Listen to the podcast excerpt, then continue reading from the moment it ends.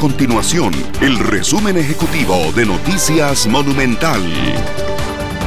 Hola, mi nombre es Fernanda Romero y estas son las informaciones más importantes del día en Noticias Monumental. El presidente de la República, Carlos Alvarado, criticó a los diputados Eric Rodríguez y Melvin Núñez por decir que las medidas para contener la pandemia del COVID-19 suponen una dictadura sanitaria o que son comportamientos nazis.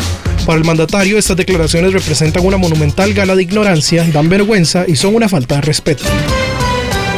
Un daño de una tubería provocó una fuga de agua que inundó algunas oficinas del edificio de la Asamblea Legislativa. El Fideicomiso Inmobiliario Banco de Costa Rica Asamblea Legislativa, que administra este inmueble, confirmó que se activaron los protocolos para atender esta situación. La caída de agua interrumpió una sesión de la Comisión Especial de Zonas Costeras y además afectó la oficina de la diputada del Partido Acción Ciudadana, Catalina Montero.